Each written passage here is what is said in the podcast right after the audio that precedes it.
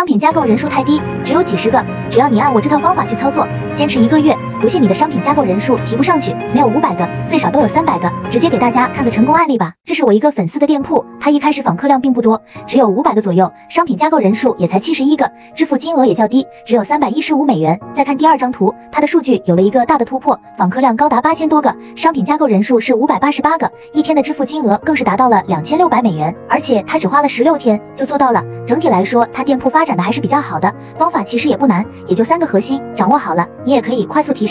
想要把店铺快速做起来，需要注意的细节还是比较多的，方法我都给大家整理好了，想要的评论区回复六六六，我发你看完后，如果还有不明白的，欢迎来找我进一步交流。